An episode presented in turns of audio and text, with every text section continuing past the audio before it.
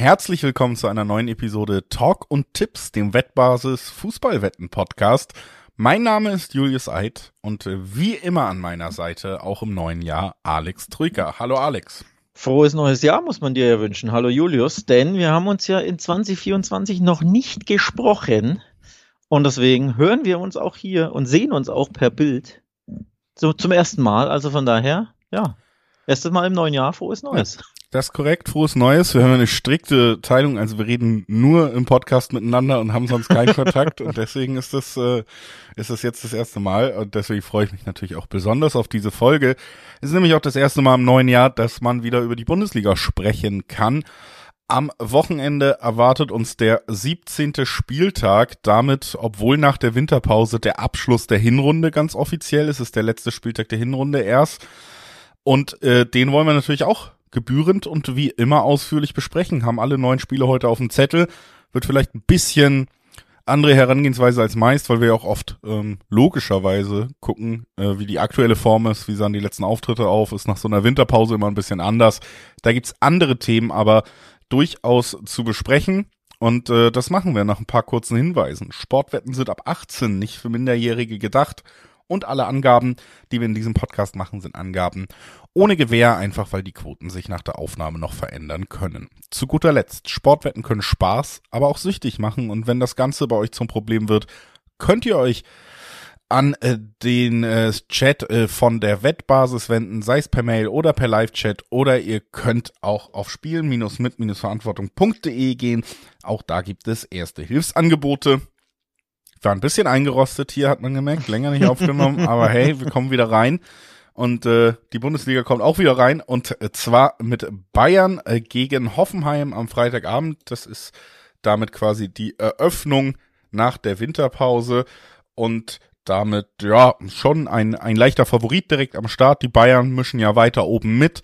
Sehr formstark in der Liga, wenn man sich insgesamt das letzte Halbjahr anguckt. Da sieht es ja äh, was die Ausbeute angeht, sehr gut aus. Gab immer mal wieder Kritik so ein bisschen an der Spielweise. Gab immer wieder auch diese Punkte, hey, auf gewissen Positionen sind sie sehr dünn besetzt mindestens, auch wenn man bei der ersten Elf dann selten was zu meckern hat. Zumindest etwas wird jetzt nachgelegt. Eric Dyer kommt von Tottenham, ist so ein Allrounder in der Defensive. Das ist sicherlich das Beste, was du machen kannst, wenn du einen dünnen Kader hast. Aber es ist jetzt auch nicht der Spieler, gerade zu diesem Zeitpunkt bei Tottenham dann auch aussortiert gewesen, der in der Spitze noch was hinzufügt. Kann man, wie gesagt, diskutieren, ob die Bayern das überhaupt in der Spitze nötig haben. Aber das ist so ein bisschen der Stand bei den Bayern gerade in diesem Jahr. Ne? Ja, in der Defensive waren sie ja sehr dünn besetzt, auch aufgrund von Verletzungen. Ähm, jetzt ist Kim beim, ähm, beim Asien Cup. Dementsprechend müssen sie da natürlich äh, nachlegen. Zudem war äh, De Licht auch immer wieder verletzt. Du hast Rotation, du hast viele Spiele, also sie brauchen da definitiv noch einen Innenverteidiger. Dyer spielte jetzt äh, als Innenverteidiger zuletzt häufig bei Tottenham oder häufig, ich glaube, so häufig kann man nicht zum Einsatz, aber wenn er zum Einsatz kam, war es eben in der, in der Dreierkette. Kann aber auch die Sechs bekleiden, ist ja, glaube ich, gelernter Sechser. Also gegen den Ball ein, ja, verlässlicher Mann steht im FCB, glaube ich, zumindest im Kader in der Breite durchaus gut zu Gesicht, aber in der Spitze, ja, ich glaube, die Tottenham-Fans werden nicht so traurig sein, dass, ähm, dass da jetzt nicht mehr ihnen spielt. Aber für die Bayern, glaube ich, macht dieser Transfer Sinn und es könnte vielleicht nicht der letzte sein. Ich bin mal gespannt, ob sie noch was machen. Es sind ja noch 20 Tage Zeit, ne, bis Ende Januar, also vielleicht tut sich da noch was. Mal gucken. Auf jeden Fall interessant überhaupt können wir, glaube ich, in der Folge über die ein oder andere Personalie mehr sprechen, denn quasi während wir Aufnahmen nehmen, tat sich auch beim BVB etwas Großes, Größeres, auch wenn es mit Ankündigung war. Also Personalien werden, glaube ich, hier in dem Podcast ab und zu mal vorkommen. Ja.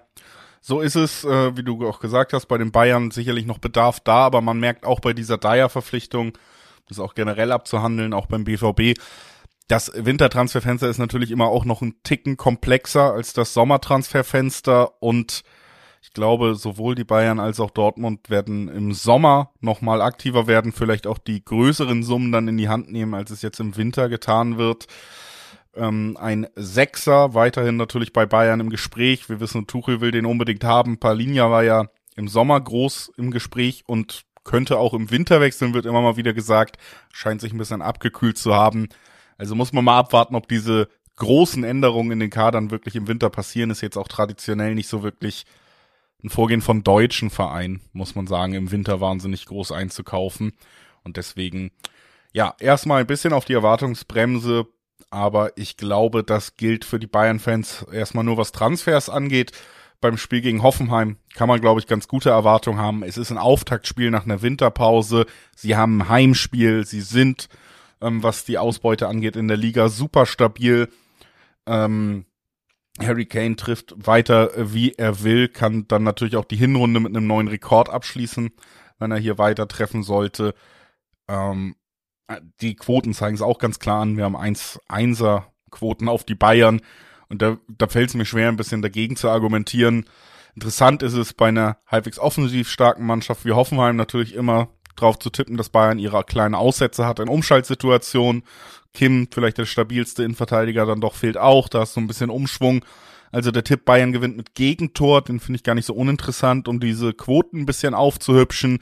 Auch das Kane-Tor kann man Woche für Woche empfehlen, äh, auch wenn die Quoten dazu vielleicht insgesamt nicht so berauschend mehr sind, aber ich glaube, so, das sind so die kleinen Tweaks, die du quasi machen kannst, um das Spiel ein bisschen interessanter zu gestalten. Am Heimsieg an so einem Freitagabend zum, zum Auftakt nach der Hinrunde bei den Bayern habe ich aber wenig Zweifel. Habe ich grundsätzlich auch wenig Zweifel, wobei es durchaus zuletzt vorkam, dass er eben nicht mit einem Heimsieg in die, ich muss immer aufpassen, dass ich nicht Rückrunde sage, ins neue Jahr starten, denn es ist ja faktisch gesehen nicht das Rückrundenspiel, sondern das letzte Hinrundenspiel. Aber dass er ins neue Jahr damit starten, mit einem Sieg eben, ist ihnen in den letzten beiden Spielen nicht gelungen. Also der FC Bayern hat sowohl vergangenes Jahr als auch das Jahr zuvor jeweils nicht gewinnen können im ersten Auftaktspiel. Durchaus äh, bemerkenswert, finde ich. Also mal schauen, ob es hier den Trepeat gibt im negativen Sinne, denn die TSG Hoffenheim ist jetzt auch Bundesliga siebter, ist gut unterwegs, können die Bayern immer mal ärgern, ähm, spielt eine, finde ich schon eine gute Saison. Aber unterm Strich, es wäre natürlich trotzdem überraschend, ne, wenn die Bayern hier mit einem Dämpfer ähm, ins Jahr starten, vor allem weil es ein Heimspiel ist. Ähm, zu Hause pflegen sie ja in allermeister Form ja, äh, in, in allermeistens ja die Form so zu behalten, dass sie gewinnen. Und bei der TSG muss man ja auch sagen, Stichwort Form, die war ja ein bisschen abhanden gekommen in den letzten Spielen in 2023. Da gab es, ich meine, in den letzten sieben Spielen nur einen einzigen Sieg. Jetzt kann man natürlich nicht wirklich über Form sprechen nach gut drei, vier Wochen Pause. Aber trotzdem interessant, dass eben ja die Form ein bisschen verloren wurde und es äh, eher der TSG eher schwerer fiel und überhaupt schwer ist es für die TSG, wenn es nach München geht, denn sie haben nur eines der letzten 15 Spiele äh, gewinnen können in München. Also in der Regel gibt es einfach wenig zu holen beim FC Bayern. So ist es und äh, gegenübergestellt auch die TSG ist äh, die ähm, ja wie gesagt eine Mannschaft, wo ich jetzt nicht unbedingt sagen würde, die knacken die Bayern zu Hause. Und äh, deine Statistik unterstreicht das. Damit würde ich sagen, gehen wir weiter zum Spiel zwischen Köln gegen Heidenheim. Köln hat uns da einen großen Gefallen getan. Man wusste vorher, wir müssen uns nicht über Neuzugänge informieren, denn äh, da gilt jetzt eine Transfersperre. Nach einer Trainerentlassung, wir werden Schulz das erste Mal an der Seitenlinie in der Bundesliga sehen. Das ist natürlich schon zu verkünden. Aber ich habe das ganze letzte Halbjahr hier gesagt, Mensch, der Kader von Köln, das macht mir richtig Sorgen. Ich halte Baumgart für einen Trainer, der schon eigentlich viel rausgeholt hat, schon in den letzten Jahren viel rausgeholt hat. Jetzt ist der Kader äh, weiterhin nicht besser und kann auch nicht verbessert werden. Der Trainer ist weg, der eigentlich einen ganz guten Job gemacht hat. Und die große Frage, ob man da wirklich jetzt einen Heilsbringer verpflichten konnte oder ob es eben gegen Heidenheim, das ist eine Mannschaft, die hat eben auch einen dieser Trainer, der sehr viel aus seiner Mannschaft rausholen kann, die ein stabiles System haben, die vielleicht auch gegen eine nicht so eingespielte Mannschaft mit einem neuen System dadurch einfach Vorteil haben, dass sie super systemgetreu sind, dass sie alle genau wissen, was der Trainer will. Ich sag mal so, also ich alleine durch diese Transfersperre, durch den Kader, über den wir schon oft gesprochen haben, ich glaube, das wird äh, auch kein schönes erstes Halbjahr in 2024 für Köln. Und es könnte auch mit einem mit einem Heim, mit einer Heimniederlage losgehen. Das könnte mit einer Heimniederlage losgehen, ja. Wenn du, wenn du das so ansprichst, Heidenheim eingespielt und im Flow und da funktioniert vieles. Und beim FC jetzt mit neuem Coach unter Druck natürlich, denn das ist ja eines dieser Spiele, das du eigentlich gewinnen musst. Du weißt, das sage ich immer oft und häufig und gern an dieser Stelle, aber wenn du unten drin steckst, ne, gibt's nicht so viele Spiele, wo man sagt, das sind drei Punkte Pflicht, die musst du da mitnehmen.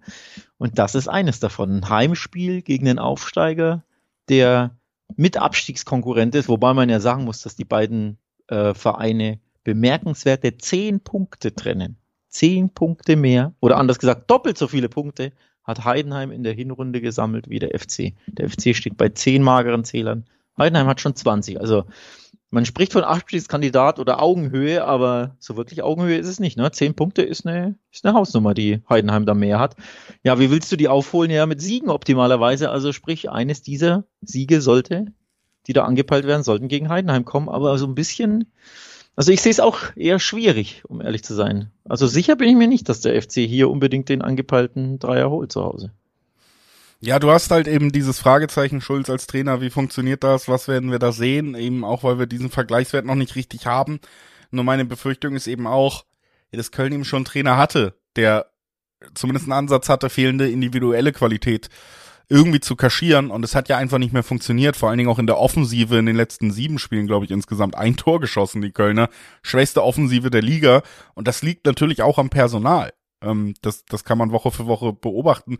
Und wie man das kompensieren soll, was für einen Ansatz Schulz da jetzt mitbringen soll, wo man sich äh, seine Station bei Pauli angeguckt hat, der alles verändert, das fällt mir ehrlich gesagt schwer zu glauben. Und es ist natürlich auch so ein Trainertyp und äh, vom Status her, mit dem man eventuell auch eine Liga weiter unten weitermachen könnte. Ich weiß nicht, wie man da schon vorgreift, aber wie gesagt, der große Name, der große Heilsbringer oder zumindest der Feuerwehrmann, den wir sonst immer kennen, also sei es ein Labadian, Gistol, was weiß ich, das sind es eben alles nicht geworden.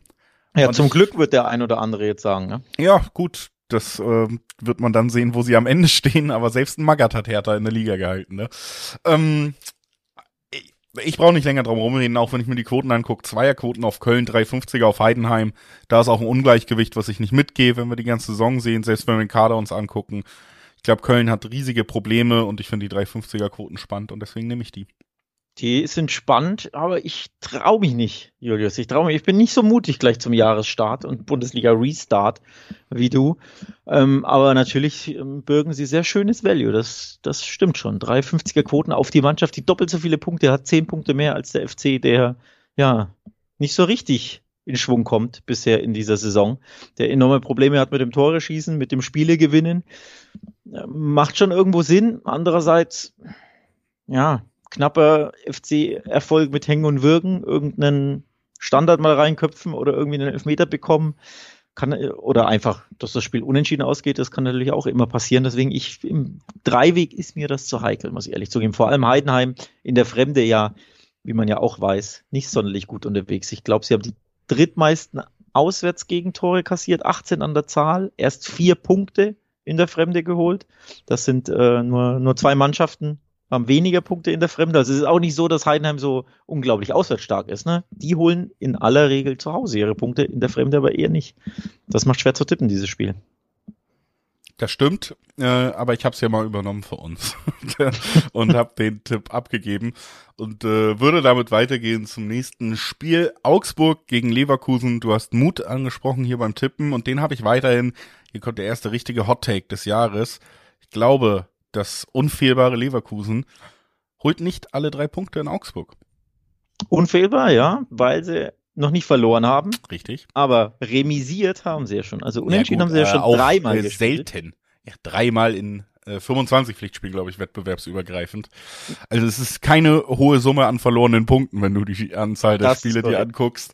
Ich glaube, es ist aber wieder soweit. Ähm, ich kann sie kurz einmal ausführen, dann. Ich möchte das erläutert wissen, ähm, jawohl, unbedingt. Also erstens ist Augsburg sowieso, glaube ich, ein da wird niemand widersprechen, eins der unangenehmsten Pflaster für jeden Bundesligisten, vor allen Dingen auch für die vermeintlichen Top-Bundesligisten. Bayern hat da schon verloren, ähm, Dortmund hat da schon Punkte liegen lassen und zwar in einer gewissen Regelmäßigkeit, also dass Augsburg zu Hause sich irgendwie mindestens einen Punkt gegen egal welchen Gegner erschleichen kann. Ich glaube, das ist tatsächlich äh, mittlerweile eine Bundesliga-Weisheit, die die man durchaus auf dem Zettel haben kann. Dazu kommt, dass Augsburg unter dem neuen Trainer äh, Torup ja auch ähm, sehr wenig Niederlagen hinnehmen musste bis jetzt. Ähm, heißt, äh, dieses Unentschieden, was ich hier vor allen Dingen kommen sehe, das ist äh, auch aus der Entwicklung von, von Augsburg nicht unbedingt so weit weg. Natürlich haben sie zwei Niederlagen insgesamt hinnehmen müssen. Einmal gegen Stuttgart das Ganze und einmal gegen Werder. Das waren die beiden Niederlagen von Torup. Trotzdem, gerade Stuttgart, muss man glaube ich auch sagen, ist einfach in einer anderen Liga. Und mein letzter Punkt ist Bayer Leverkusen. Das ist einfach so ein beeindruckender Lauf. Und irgendwann verselbstständigen sich solche Läufe und alles klappt. Und dann tut so eine Pause vielleicht ein bisschen weh, ne? Dann mhm. hast du die Pause. Dann hast du einen Schick, der super reingekommen ist. Aber Boniface wird länger fehlen jetzt. War ja erst beim ja. Afrika Cup, fällt jetzt aber verletzt aus bis April sogar. Vielleicht auch so ein kleiner Schlag. Und ähm, ich glaube, Bayern muss erst wieder ein bisschen warm laufen. Ich, sagen wir mal so, auch wenn wir uns die Temperaturen draußen angucken. Vielleicht ein Ticken zu kalt für drei Punkte und mein Gefühl ist unentschieden. Ja, stark. Ja, finde ich gut. Ähm, gut ausgeführt. Kann ich, kann ich gar nicht so viel widersprechen, inhaltlich zumindest. Macht alles Sinn. Ja, apropos tut weh. Hoppla, mir ist was runtergefallen. Apropos es tut weh, ich wollte auch auf den Boniface-Ausfall eingehen, denn das ist wirklich schmerzhaft. Also Afrika Cup, okay, da hätte er drei, vier, fünf Wochen maximal gefehlt. Aber jetzt fehlt er halt monatelang. Ne? Die Rede ist von ja, roundabout drei Monaten möglicherweise. Das ist richtig schmerzhaft und auch wenn Schick jetzt im letzten Spiel hat er einen Dreierpack erzielt oder so, ist wieder ein bisschen her. Ähm, auf jeden Fall hat er gut funktioniert, aber davor hat er ja eigentlich ein Jahr lang nicht so richtig mehr funktioniert. Ne? Hatte ja ständig Probleme, Verletzungen, schoss keine Tore mehr, spielte wenig. Ähm, von daher, ja, ein Selbstläufer ist das jetzt auch nicht, dass plötzlich alles ohne Boniface so weiterlaufen wird. Ne? Von daher guter Punkt. Und auch, wie du es angesprochen hast, so eine Pause ist halt immer auch ein Reset im Positiven wie im Negativen kann das passieren. Also wir haben über den FC gesprochen aus Köln, der hofft natürlich im positiven Sinne Restart, Reset, ne, da wieder angreifen zu können. Und bei einer Mannschaft, bei der alles lief, kann so eine Pause eben dazu führen, dass es nicht so weiterläuft wie bisher. Von daher mutiger Tipp, ich gucke mal auf die Quoten. 460er Quoten im Schnitt gibt es auf das Remis. Das ist schon auch sehr, sehr lukrativ für einen Jahr. Riskanten Tipp, aber einen gut dotierten Tipp. 1,50 gibt es übrigens auf Leverkusen. Das ist mir auch ein bisschen zu niedrig. Nicht, dass sie nicht klarer Favorit wären oder so, aber ist mir ein bisschen zu wenig, um zu sagen, nee, Leverkusen gewinnt das auf jeden Fall. Ne? Das ist auch nicht so lukrativ. Also von daher, ich kann dir nicht widersprechen, Julius. Das sind mir die liebsten Takes, die wir hier haben.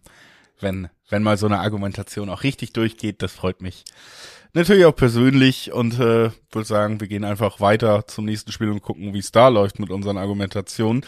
Als nächstes reden wir über das Duell zwischen Freiburg und Union Berlin. Freiburg ja mittlerweile sich zumindest ergebnistechnisch dann doch äh, wieder so ein bisschen gefangen, steht auf Platz 8, ist punktgleich mit einem Europa League Platz, da gehören sie ungefähr hin, wenn man es in den letzten Jahren anguckt, ja nicht so gut reingestartet, haben aber aus den letzten vier Spielen drei gewonnen, sind dann aber wieder mit einer Niederlage raus. Und wie gesagt, bei Freiburg haben wir es öfter gesagt, diese ganz große Stabilität, die sie so ausgezeichnet hat, die habe ich im, im letzten Halbjahr nicht immer gesehen. Das hat mir schon Sorgen gemacht. Aber das gilt natürlich hundertfach verstärkt für Union Berlin. Denn auch die hat eine gewisse Stabilität ausgemacht. Jetzt haben sie einen neuen Trainer, äh, stehen auf Platz 15, weil sie dann eben doch auch zwei der letzten drei Spiele gewinnen konnten unter diesem neuen Trainer. Aber es ist natürlich noch ein langer, langer Weg dahin zurück, dass man sich jetzt wieder guten Gewissens hinstellt und sagt, Mensch, Union Berlin ist für mich irgendwo Favorit, wenn es gegen eine Mannschaft geht wie Freiburg. Ne? Ja, absolut. Ähm, ja, Stabilität, die gab es im Unstabilen in der Fremde für Union schon. Ich weiß nicht, ob das jetzt Sinn macht, der Satz, aber ich will darauf hinaus, dass sie stabil ständig verloren haben. Nämlich sechs der sieben Spiele in der Fremde wurden in der Hinrunde oder im, in den ersten 17 Spielen ähm, zu Hause äh, in, in der Fremde, sorry, verloren. Also da gab es regelmäßig wirklich gar nichts zu holen. Ein einziger Auswärtssieg und sieben magere Tore. Ich glaube, das sind die drittwenigsten aller Bundesliga-Vereine. Also in der Fremde Union auch noch mal schwächer, wobei sie ja eh schon schwach waren. Ja, und Freiburg zu Hause, naja, die hatten schon bessere Jahre, immerhin äh, vier von sieben gewonnen, aber nur 13 magere Tore ist auch ein bisschen wenig. Ne? Also es war recht wenig Spektakel. Nur neun Gegentore, okay, das, die Abwehr stand immer ganz gut, aber irgendwie passierte recht wenig in Freiburg-Spielen. Und jetzt will ich darauf hinleiten, was ich auch glaube, dass jetzt passiert. Ich glaube, auch in diesem Spiel wird recht wenig vor den Toren und in den Strafräumen und dann in den Toren auch passieren, weil ich Union zum Beispiel sehr, sehr destruktiv erwarte, weil Freiburg auch erst reinkommen muss, weil Freiburg natürlich auch nicht so im Flow ist in dieser Saison. Und dann reden wir hier über wenig Tore, also weniger als 2,5 beispielsweise. Und dementsprechend, wer weiß schon, Vielleicht wieder über ein Remis, vielleicht aber auch knappes 1 zu 0 für Freiburg, aber auf jeden Fall eher wenig vor, los vor den Toren. Kann ich absolut nachvollziehen. Bei mir kommt so ein bisschen bei diesem Spiel echt, also das fällt mir wirklich schwer zu tippen, weil wir schon wissen, Union war in der Hinrunde dann auch am Ende unter den Möglichkeiten, die dieser Kader mittlerweile hat. Und es fällt mir noch sehr schwer einzuschätzen, ob man äh, dann jetzt ein anderes Gesicht sieht nach einer kompletten Wintervorbereitung mit dem Trainer, der ja schon einiges ja. ergebnistechnisch verbessert hat, ob wir da auf einmal in Union Berlin sehen wie in den letzten Jahren. Und äh, das, das fällt mir super schwer einzuschätzen. Mein Sicherheitstipp deswegen geht aber in eine ähnliche Richtung, wie du es auch gesagt hast. Ich glaube, Freiburg ist ist auch nicht der Gegner, der sich komplett überrumpeln lassen wird, egal wie der Gegner auftritt, ähm, gerade zu Hause. Aber ich erwarte auch relativ wenig Tore und das könnte eben auch aus meiner Sicht zumindest das Unentschieden zur Halbzeit noch mit sich bringen. Das oh, schön. ein Tipp, den ich hier irgendwie ganz interessant finde, weil ich bin beide. Ich glaube auch nicht, es werden wahnsinnig viele Tore fallen. Aber alleine, wenn äh, Vincenzo Griffe auf dem Feld ist, dann mhm. kann man diesen einen Standard, dieses eine Ding in Freiburg eben nie ausschließen. Ich glaube, im Spielverlauf könnte es da den Lucky Punch geben für die eine oder andere Seite. Aber nach der 45. Minute, dann haben wir immer noch dieses äh, Remis zur Halbzeit und damit ja auch immer ganz schöne Quoten. Und deswegen finde ich das hier, hier einen ganz guten Tipp, ehrlich gesagt. Absolut. In aller Regel immer über Zweierquoten übrigens. Ähm, von daher wirklich ein schöner Tipp, der mir persönlich ja eh immer gut gefällt. Und in diesem Spiel passt er ja auch so ein bisschen zu meiner Argumentation. Denn ja, gibt ja recht, man weiß nicht, wie man Union jetzt äh, erwarten kann so richtig, weil klar, erste Vorbereitung unter Bielica. Aber was man gesehen hat unter Bielica in der Hinrunde, in ein paar Spielen, auch in der Champions League, war immer ein ziemlich, vor allem in der Fremde, äh, ziemlich destruktives, defensives Union. Also gegen, nicht nur in der Fremde, gegen Real Madrid, ja, war Real Madrid, klar, aber in der Champions League, da mussten sie ja gewinnen und standen trotzdem hinten drin und haben nur gemauert. Ne? Und deswegen erwarte ich sie einfach defensiv, dass sie gut stehen und dass sie über Konter- und Umschaltsituationen da zu Chancen kommen werden. Und dann kann es natürlich zur Pause 0 zu 0 stehen. Eine durchaus gegebene Wahrscheinlichkeit. Und von daher, schöner Tipp von dir. Den, ich glaube, den übernehme ich sogar. Der gefällt mir. Ich habe gerade einen Lauf, schon zwei Spiele. Äh, wo ich, wo ich deinen Tipp lob, ne? Ja. Das ist selten. Traute Einigkeit im neuen Jahr. Das eigentlich soll das gar nicht so weitergehen. Vielleicht ja beim nächsten Spiel. Was haben wir als nächstes zu besprechen? Mainz gegen Wolfsburg. Hoppla. Oh, deine Wölfe. Schon die Überleitung. Deine Wölfe in An- und Abführung ja. gegen Mainz 05. Das ist ein Spiel mal schon. Sind wir da andere Meinung? Ich weiß es nicht genau. Es ist auch hier irgendwie wieder schwer einzuschätzen, weil ähm, Wolfsburg natürlich schon einen ganz guten Kader mitbringt, aber in der Hinrunde nicht wirklich überzeugen konnte und Mainz auf der anderen Seite natürlich eine ziemlich grausige Hinrunde insgesamt gespielt hat und da gibt es auch Probleme im Kader. Also wenn wir alleine auf die die äh, den Spielbericht schauen werden vor diesem Spiel, dann dürfte Wolfsburg da die Nase vorne haben. Aber insgesamt, wie gesagt, Wolfsburg auch durchaus mit Problemen. Mainz hat schon den Trainer gewechselt und Wolfsburg ist so das Team, da warte ich ja immer drauf, wann können wir richtig die Trainerdiskussion aufmachen, weil ich finde, sie deutet sich so langsam an, man verliert langsam ja auch den Anschluss dann eben an diese europäischen Plätze, ist da mittlerweile fünf Punkte entfernt, steht genau in der Mitte auf Platz zehn irgendwie. Hm, hat er dann doch wenig geklappt zuletzt und ja, dass man dann mal zwischendurch bei Darmstadt gewonnen hat mit 1 zu 0 in dem Spiel, was man auch nicht unbedingt gewinnen muss, wenn es anders läuft. Das ist für mich jetzt auch nicht der große Lichtblick vor der Winterpause gewesen. Jetzt ist die große Frage, erreicht Kovac die Mannschaft noch so, dass eine volle Wintervorbereitung dieses Team wieder richtig auf die Strecke bringt, dann sollte Mainz nicht die größte Herausforderung sein. Oder eben nicht. Und mein Gefühl in den letzten Wochen war eben, ja, dass Kovac nicht immer dieses Team zum Besten bringt, zu dem bringt, was die Spieler vielleicht könnten. Also ich glaube, in der Winterpause wird er sie erstmal gedrillt haben, denn man weiß ja, er steht auf Disziplin, der Herr Kovac. Und wenn das so nicht funktioniert, wenn die Laufwege nicht stimmen, wenn Spieler gegen den Ball nicht arbeiten, das mag er gar nicht. Und deswegen glaube ich, in der Winterpause wird nochmal richtig rangeklotzt. Ähm, ob sich das natürlich dann aufs Spielfeld im Spiel in Mainz transferieren lässt. Das bleibt natürlich abzuwarten. Die Mainz haben natürlich auch fußballerisch nicht brilliert in den letzten äh, Wochen vor der kleinen Winterweihnachtspause. Seit sechs Spielen ist Mainz ohne Sieg.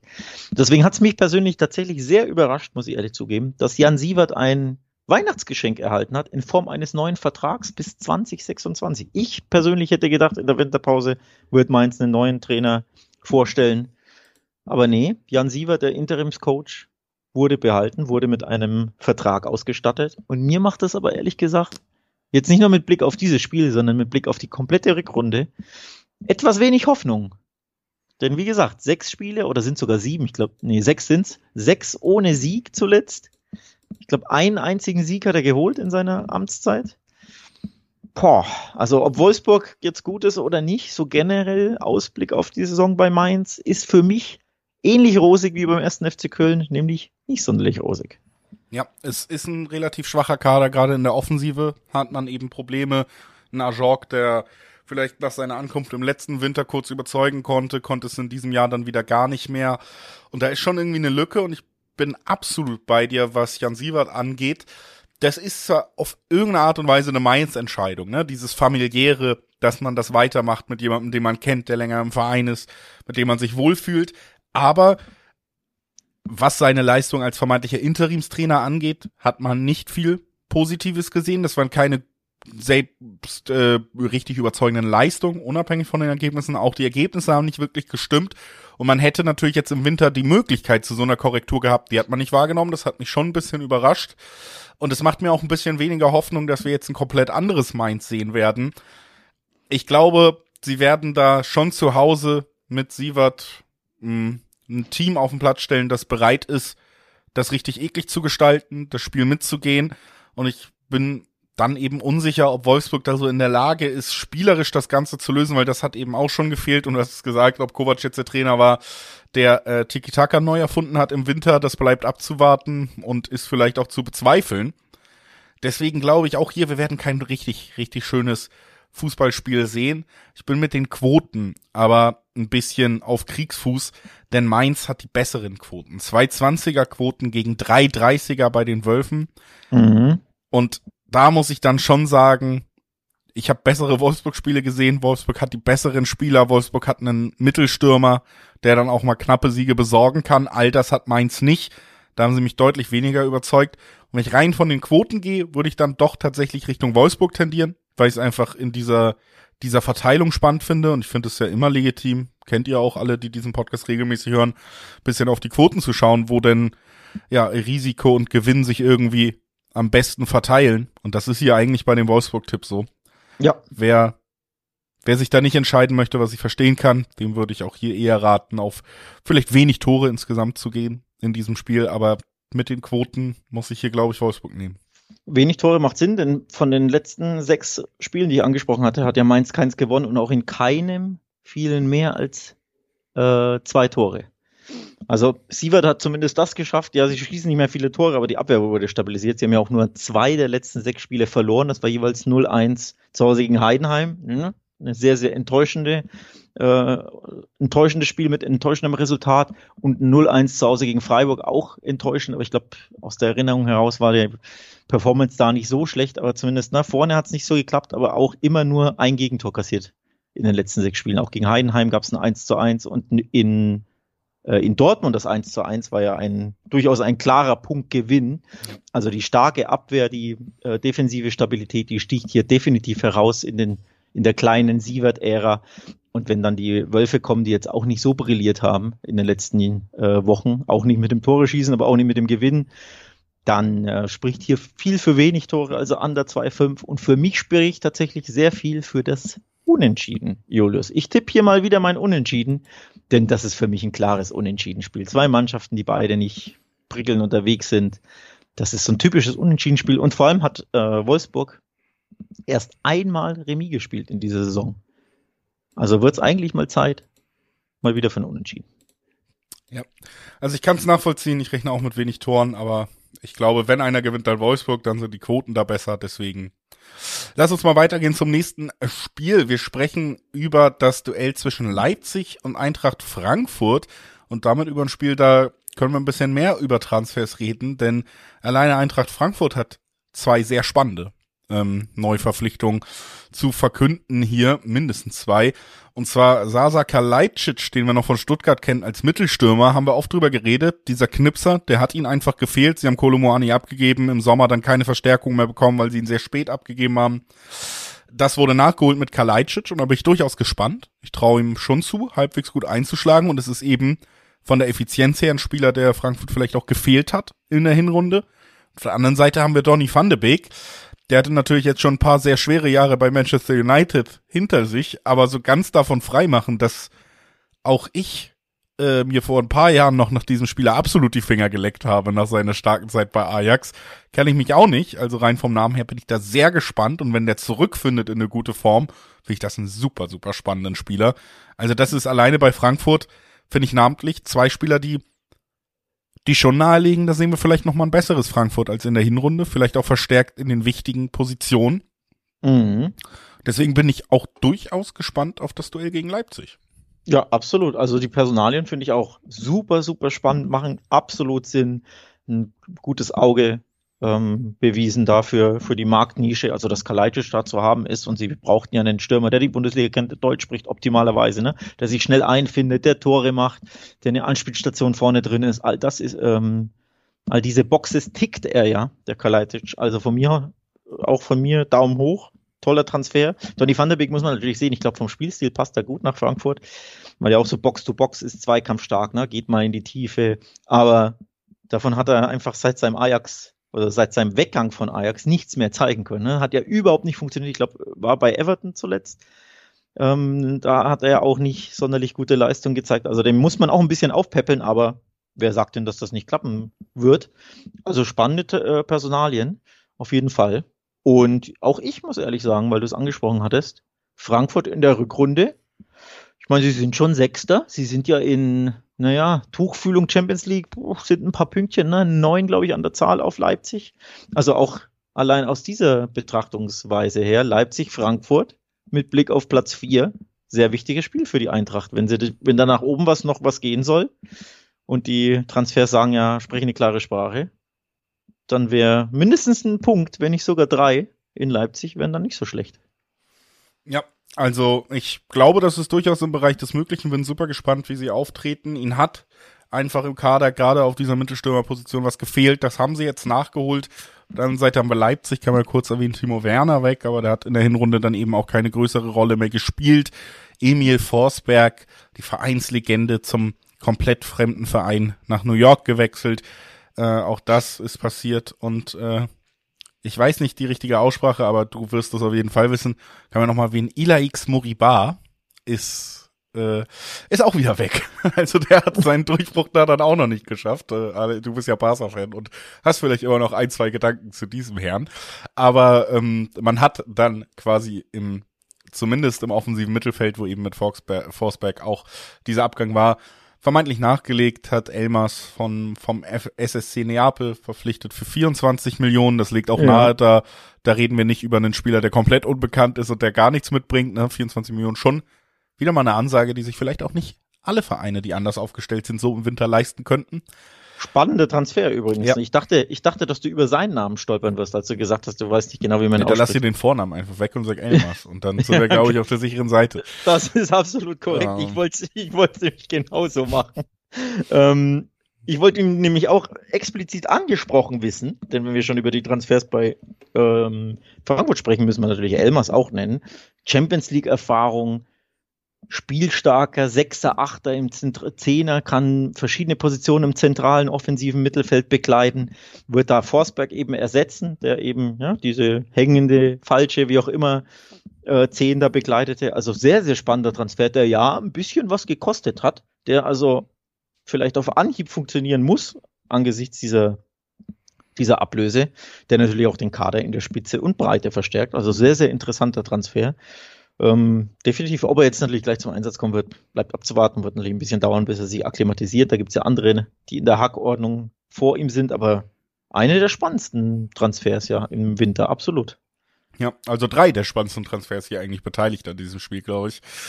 Trotzdem fällt es mir auch hier schwer, wirklich was auszumachen. Leipzig sicherlich Top-Kader, äh, super heimstark, haben, glaube ich, gerade die längste aktuelle Heimserie aller Bundesliga-Teams sind damit. Zwölf an der eben, Zahl, ja. Ja, bei zwölf ungeschlagenen Heimspielen. Das macht es auch nochmal schwer. Frankfurt, Leipzig manchmal hitzig, aber dann halt meistens in Frankfurt äh, kippt es dadurch ein bisschen in die Richtung. Mhm. Leipzig natürlich auch was Fans angeht ein ganz anderes Umfeld. Und eben auch die Frage, Leipzig ist an sich ja trotzdem drin. Die haben jetzt keinen Schlüsselspieler verloren. Frankfurt hat den Schlüsselspieler jetzt erst dazu bekommen mit Kalajdzic. Ist der wirklich dann auch schon so schnell integrierbar, dass sich dieses Spiel dann so gänzlich verändert? Ansonsten, wie gesagt, Frankfurt immer schon diese Probleme gehabt, äh, deswegen auch deutlich Punkte liegen lassen. Viele, viele Unentschieden ja auch in der Hinrunde, wo man vielleicht mit einem Knipser dann drei Punkte mitgenommen hätte. Das fällt mir alles noch so ein bisschen schwer abzuschätzen, wie schnell dann auch ein Kalajdzic reinkommt, während Leipzig eben nicht auf Elmas angewiesen ist. Deswegen, ja, hier ganz mutig äh, vielleicht den Frankfurt-Sieg zu tippen.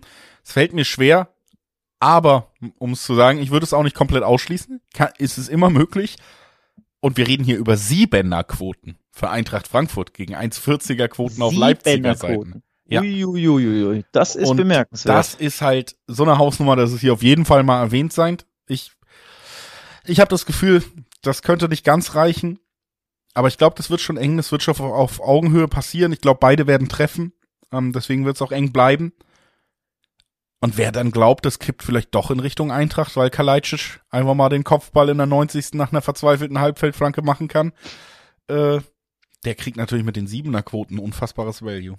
Das ist wirklich unfassbares Value. Ähm, weißt du, was auch bemerkenswert ist, ist äh, die Bilanz von Marco Rose gegen Frankfurt. Hat er nämlich sieben seiner acht Spiele gewonnen. Natürlich nicht nur als Trainer von Leipzig, sondern er war ja bei Dortmund und Gladbach ne, in der Bundesliga, aber sieben von acht gewonnen, keins verloren. Also das eine ging unentschieden aus. Gegen die Eintracht läuft für Rose einfach. Finde ich absolut bemerkenswert. Hatte ich so nicht auf dem Schirm.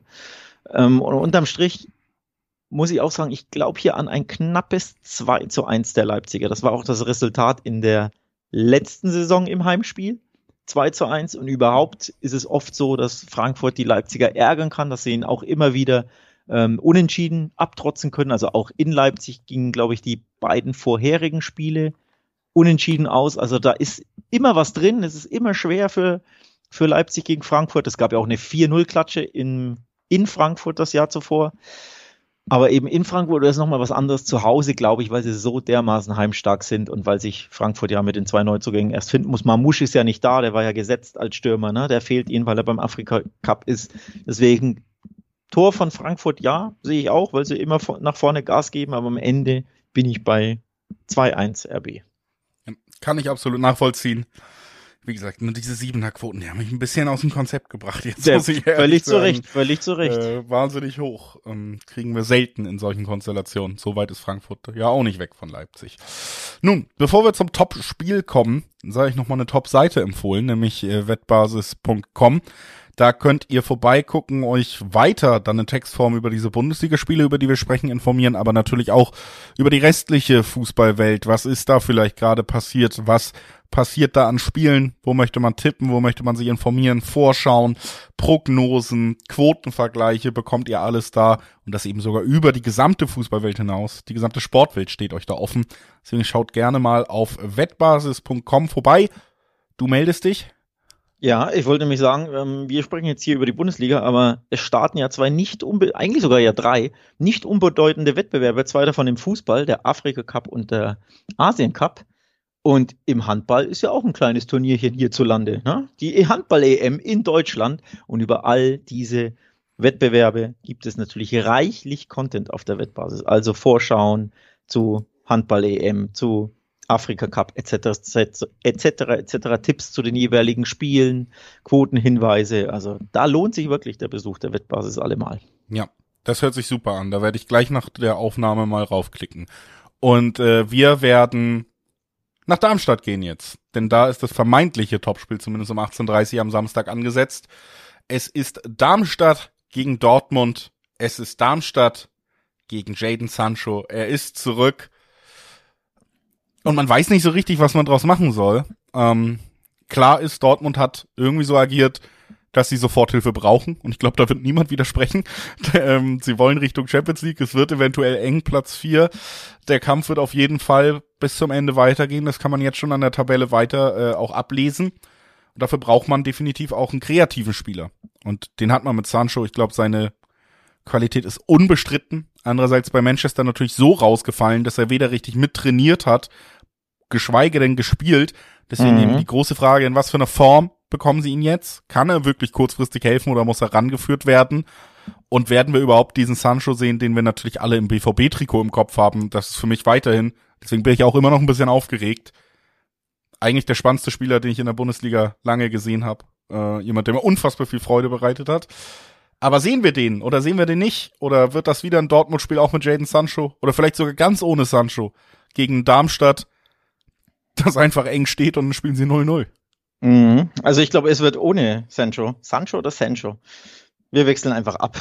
Ja. ähm, ohne ihn stattfinden, denn er wurde ja heute am Donnerstagnachmittag erst präsentiert. Also eine Trainingseinheit er schafft er vielleicht. jetzt heute schon mit. Ne? Und wenn du morgen noch Abschlusstraining hast, dann, dann hast hat er sogar zwei Trainingseinheiten. Ja. Aber ob es dann reicht, nachdem der äh, junge Mann ja ein halbes Jahr oder was bei United ja auf dem Abstellgleis ist und äh, raus ist ja teilweise aus dem Training ähm, verbannt wurde, ne? aus dem Mannschaftstraining. Ich weiß gar nicht, ob er sich zuletzt privat fit hielt oder mit der Reserve oder mit er der sieht relativ A fit noch aus, muss man sagen. Mit der A-Jugend oder so. Ähm, auf jeden Fall wird ihm die, fürchte ich, die Fitness äh, etwas fehlen und so schnell kommt die auch mit zwei Trainingseinheiten nicht, dass er da in Darmstadt gleich zum Einsatz kommt. Glaube ich persönlich nicht. Nichtsdestotrotz super spannende Personalie und auch ein ja, Wohlfühlfaktor. Ne? Also der BVB als Verein mit der Fanbase brauchten ja auch irgendwie mal positive Nachrichten und ich glaube allein diese Nachricht, dass er jetzt auf Leihbasis verpflichtet wurde, ja, tut dem ganzen Verein mit dem Drumherum einfach gut, weil das eine positive Feel-Good-Story ist, dass er da zurückkehrt. Ob es so schnell klappen wird auf dem Feld, dass er da in halbwegs Topform zurückkommt, bleibt einfach mal abzuwarten. Also ich glaube, da muss man auf die ähm, Euphoriebremse ein bisschen treten. Aber definitiv super spannende Personalien. Wir haben ja gesagt, wir sprechen in der Folge immer mal wieder über Transfers und Personalien und das ist eine tolle Sache für die Rückrunde, wohl aber noch nicht für das Spiel gegen Darmstadt, glaube ich. Ja, ich glaube, so muss man es realistisch einschätzen, aber er wird, wenn er mit trainiert, könnte ich mir vorstellen, vielleicht doch seinen Kaderplatz irgendwie bekommen. Heißt, wenn du gegen vermeintlich schwachen Gegner wie Darmstadt unten aus der Tabelle doch irgendwie mal bestechen solltest und früh führst, sehen wir ihn vielleicht sogar kurz. Aber diese Match-Fitness, das haben wir beim Fußball auch schon oft gelernt, die kannst du dir eigentlich nur erarbeiten, indem du spielst. Und die wird ihm einfach fehlen, logischerweise. Ähm, trotzdem wichtiger Faktor, was du auch angesprochen hast. Ich glaube, das kann, das sorgt auch für Mitspieler, für alle, die vielleicht so ein bisschen in so eine Downward Spiral geraten sind in den letzten Wochen bei Dortmund die wissen jetzt schon, okay, da ist ein großer Name geholt worden, die meint's ernst. Wir haben einen Wechsel im Trainerteam gehabt, ne? Armin Reutersahn raus, Shahin und Bender sind da, übernehmen Teile des Trainings, also auch da gab's zumindest frischen Wind und man sieht schon, es wird viel probiert, es soll viel, es soll viel irgendwie auch ausgelöst werden, vielleicht auch auf mentaler Ebene. Das äh, Trainingslager hat's nicht so nahegelegt, da hat man zweimal sehr schlecht gespielt in den Testspielen und wie das schlechte Dortmund, das wir in, den letzten, äh, in dem letzten Halbjahr dann eben oft gesehen haben, das hat wenig Hoffnung gemacht und Darmstadt ist so ein Gegner, der es irgendwie auch Dortmund schwer machen kann. Ne? Frage ist, kommt man mit genug Euphorie raus nach diesen Wechseln, nach dem Trainerwechsel oder den neuen Trainern im Co-Trainerstab? kommt man mit genug Euphorie raus, dass wir in Dortmund sehen, was wir ja auch schon gesehen haben, unter anderem in der Champions League, ne? Was einfach vielleicht mal einen ordentlichen Job macht. Dann sind sie hier klarer Favorit, legen auch die Quoten nah nur mittlerweile fällt es einem super schwer, einfach zu sagen, weißt du was, klares Ding, Dortmund ist Favorit, ich tippe auf die, weil die immer diesen Ausrutscher drin haben, gerade gegen solche Mannschaften. Und weil sie, weil die Form ja überhaupt nicht gut war vor der, vor der Winterpause. Ähm, das war ja wirklich besorgniserregend. Der letzte Sieg gelang, also, oder anders gesagt, im Dezember haben sie ja gar nicht gewonnen, ne? Einen kompletten Monat ohne Sieg. Der letzte Sieg gelang gegen äh, Milan, glaube ich, Ende November. Das ist ein bisschen was her, ne? Ähm, also allein das zeigt schon auf, da hat man die Form verloren und auch in den Testspielen nie wiedergefunden, denn auch die wurden beide nicht gewonnen. Gegen Alkmaar gab es ein 2 zu 2, da lagen sie aber 0 zu 2 schon hinten. Und auch gegen äh, Standard Lüttich wurde verloren, da lagen sie, lass mich nachgucken, ich glaube auch 1 zu 2 zwischenzeitlich hinten.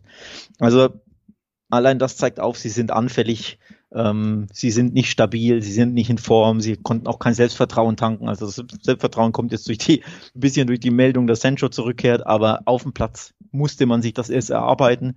Und Stichwort erarbeiten, ich glaube, man muss sich gegen Darmstadt auch irgendwie erarbeiten, dass man am Ende mit Ach und Krach hier 1 zu 0 oder 2-1 gewinnt. Also ja, ich setze auf den BVB-Sieg, aber wirklich mit sehr viel Arbeit ähm, wird das zusammenhängen. Es ist ein bisschen dankbar, finde ich, aus Dortmunder Sicht, dass sie nur in Anführungszeichen, no offense, auf Darmstadt treffen. Wenn sie irgendwo anders spielen würden, lass es in Augsburg sein, ne? oder in Freiburg oder in Hoffenheim oder bei Union Berlin in Wolfsburg, hätte ich noch viel mehr Zweifel, dass sie gewinnen. Habe ich ja eh schon, aber ich glaube, Darmstadt ist deswegen ein dankbarer Gegner, weil die einfach so dermaßen limitiert sind und am Ende gewinnt das Dortmund mit irgendwie Ach und Krach einem Torunterschied noch.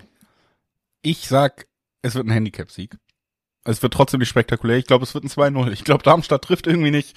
Und Dortmund kann dann hinten raus vielleicht noch das zweite nachlegen. Ich glaube, man wird schon sehen, dass sich alle bemühen und dieses Bemühen des Vereins auch aufgreifen, dass dann Stimmungsumschwung her soll. Und ich glaube, man wird ein bemühtes Team sehen und das sollte reichen. Und dieser Handicap-Sieg, das muss ja, wie gesagt, nicht outrageous sein. So ein 2-0 bei Darmstadt, das traue ich ihnen dann irgendwie zu, um positiv ins Jahr zu starten. Und dann müssen sie sich wieder reinarbeiten und ihre Form in ihren Lauf finden. Aber das äh, übrigens dann auch schon in der Zweierquotenregion. Glaube ich, ein Tipp, den ich hier abgeben würde. Es sei trotzdem nochmal gesagt, ne, Benze Baini auch beim Afrika Cup. Mhm. Und äh, Riasson weiter verletzt. Das heißt, wenn mit Marzen da jetzt jemand kommt, der vielleicht vielversprechend ist und aushelfen soll, trotzdem ja geprüfte Bundesliga-Außenverteidiger nicht im Kader vorhanden gerade. Das ist schon äh, ein Armutszeugnis für einen Verein mit diesem Gehaltsbudget. Also es wird, wir werden, glaube ich, noch äh, viel zu besprechen haben, was Borussia Dortmund angeht im kommenden Jahr. Als kleinen Teaser. Nehmen wir es mal so und gehen auf den Sonntag, oder? Ja, äh, nur Nachtrag noch, sollte der BVB hier gewinnen, wie wir zwar beide prognostizieren, aber ich bin weniger euphorisch als du, wäre es erst der dritte Auswärtssieg in der Saison. Sieben Spiele haben sie schon absolviert erst zwei Spiele davon gewonnen. Also allein das äh, stimmt mich nicht so mutig, dass ich sage, hier Handicap-Sieg kommt an. Aber klar, wenn du es so nennst, 2-0 ist natürlich absolut drin. Ne? Schießt irgendwann in der, keine Ahnung, 65. das 1-0. Dann ist Darmstadt verzweifelt und in der 87. fährst du mal einen Konter. Ähm, nutzt die Lücken und machst das zweite und hast am Ende, keine Ahnung, XG von 0,8 gegen XG von 0,04 so ungefähr. Ne? Also ja. ist auch gut vorstellbar.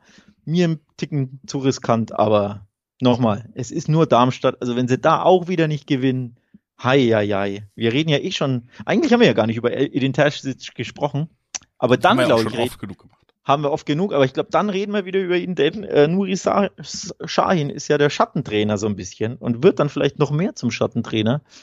Also man muss aus BVB-Sicht natürlich hoffen, dass das hier gegen zum Start gegen Darmstadt gleich gut geht, sonst wird es nochmal ein bisschen ungemütlicher. Ja, wir werden es auf jeden Fall weiter begleiten. Gehen jetzt rüber auf den Sonntag und so ein bisschen in die die ersten vom Rest. Es ist nicht mehr ganz Abstiegskampf, zumindest gerade wenn ähm, Bochum und Werder Bremen aufeinandertreffen. Den sind beide sechs Punkte vom Relegationsplatz entfernt, stehen auf 13 und 14, aber brauchen jetzt schnell Punkte, um nicht doch ganz unten reinzurutschen. Deswegen, es ist ein Duell direkter Konkurrenten es ist ein Duell zwischen Mannschaften, die beide ihre Probleme hatten, aber gerade Bochum, finde ich, hat ganz gut reingefunden hinten raus jetzt. Hat ja auch dann die Vertragsverlängerung mit dem Trainer und dann hat man sich nochmal mit einem Sieg belohnt, wie wir es auch vorhergesagt haben, daran erinnere ich mich sogar noch, äh, obwohl schon ein bisschen her ist. Also Bochum so ein bisschen auf dem aufsteigenden Ast, Werder zuletzt wieder zwei Unentschieden. Ja, und es ist einfach eine Mannschaft, der natürlich auch eine gewisse Cleverness fehlt, mh, die, die Bochum manchmal mitbringt in ihrem Ansatz. Deswegen, ich bin gespannt, wie es ausgeht. Es sind direkte Konkurrenten. Beide haben ihre, ihre Stärken in anderen Feldern. Und deswegen ist es schon, glaube ich, ein spannendes Spiel zu gucken, was sich da am Ende durchsetzt. Ja, absolut. Bochum übrigens erst mit einer Heimniederlage in der Saison. Das ist durchaus beachtlich. Viele Unentschieden dabei, vier an der Zahl.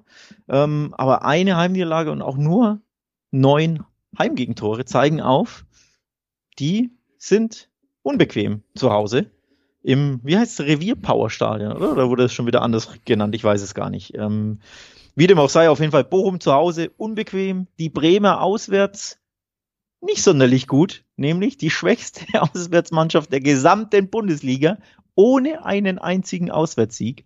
Das haben die Mainzer auch geschafft. Allerdings haben die sechs Punkte in der Fremde geholt durch Unentschieden und die Bremer erst zwei magere Zähler. Also auswärts schwaches Bremen auf sehr unbequemes zumindest solides Heimbochum. Das klingt nach doppelte Chance 1x, Julius. Ja, da kann ich, kann ich nicht groß widersprechen. Ich glaube auch, dass Bochum alle Mittel hat, um einen Werder Bremen hier nicht mit allen Punkten davonkommen zu lassen. Und wir haben es auch schon oft gesagt, Bochum muss sich so ein bisschen auf diese Heimstärke verlassen in dieser Saison. Das ist ihr großer Faustpfand. Das hat im letzten Jahr funktioniert. Es funktioniert in diesem Jahr auch wieder ganz gut. Deswegen finde ich auch hier ja, die Aussage erstmal, dass Bochum nicht zulässt, dass Werder das Ganze bei ihnen gewinnt, die finde ich durchaus schlüssig. Deswegen würde ich mich da anschließen. Kurz und bündig. Ja, Kurz ich meine, wir hatten ein paar Spiele, wo wir ein bisschen länger geredet haben, machen wir den ein bisschen kürzer, damit wir jetzt äh, zum Abschluss nochmal über Gladbach gegen Stuttgart reden können. Und auch da gibt es natürlich vor allen Dingen eine Sache erstmal zu vermelden, nämlich Superstürmer Girassi ist äh, noch nicht offiziell gewechselt, damit hat man ja eigentlich gerechnet, ist aber beim Afrika Cup, also wird selbst wenn er bei Stuttgart noch bis zum Sommer bleibt, erstmal nicht zur Verfügung stehen. War übrigens auch angeschlagen, aber das hat sich als kleinere Verletzung rausgestellt als bei Boniface. Immerhin das. Trotzdem, ohne Girassi können sie weiter so abliefern, wie sie es getan haben. Ich glaube, anders kann man es nicht nennen, was wir von ihnen in der Hinrunde gesehen haben.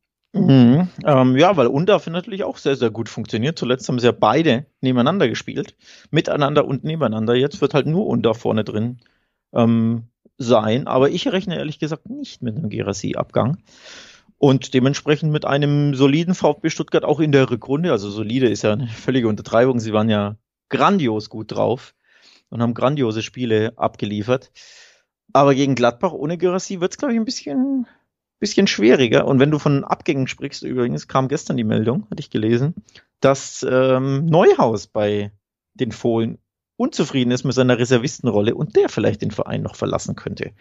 Ansonsten hat sich, glaube ich, bei Gladbach, was ich so mitbekommen habe, nicht so viel getan auf dem Transfermarkt, wobei ja eigentlich auch die durchaus ja, was machen könnten, wenn man ehrlich ist, denn die Saison ist eher ein bisschen underwhelming bislang, bislang ne? Es ist weiter so eine Fragezeichen-Mannschaft. Sie stehen auf Platz 12. Wir haben sie vor der Saison so ein bisschen gelobt, weil die Vorbereitung gut aussah, weil man mit Ceoane einen neuen Kader zusammengestellt hat, weil viele Altlasten weg waren. Aber dieser Neustart, der läuft zumindest nicht so, dass man direkt äh, Richtung Europa schielen kann. Das muss man, glaube ich, mittlerweile konstatieren. Geht eher darum, sich jetzt zumindest von unten fernzuhalten, als nach oben zu schielen im Moment. Das ist bei Stuttgart mittlerweile ganz anders. Das ist hochverdient bei Stuttgart. Du hast es auch angesprochen, sie haben mit Undaf einen Spieler gerade zu Beginn der Saison, als sie ja auch super performt hatten, haben sie auch nur mit einem Stürmer gespielt. Diese Rolle kann er übernehmen. Da fällt dann Girassi vielleicht gar nicht so wahnsinnig auf.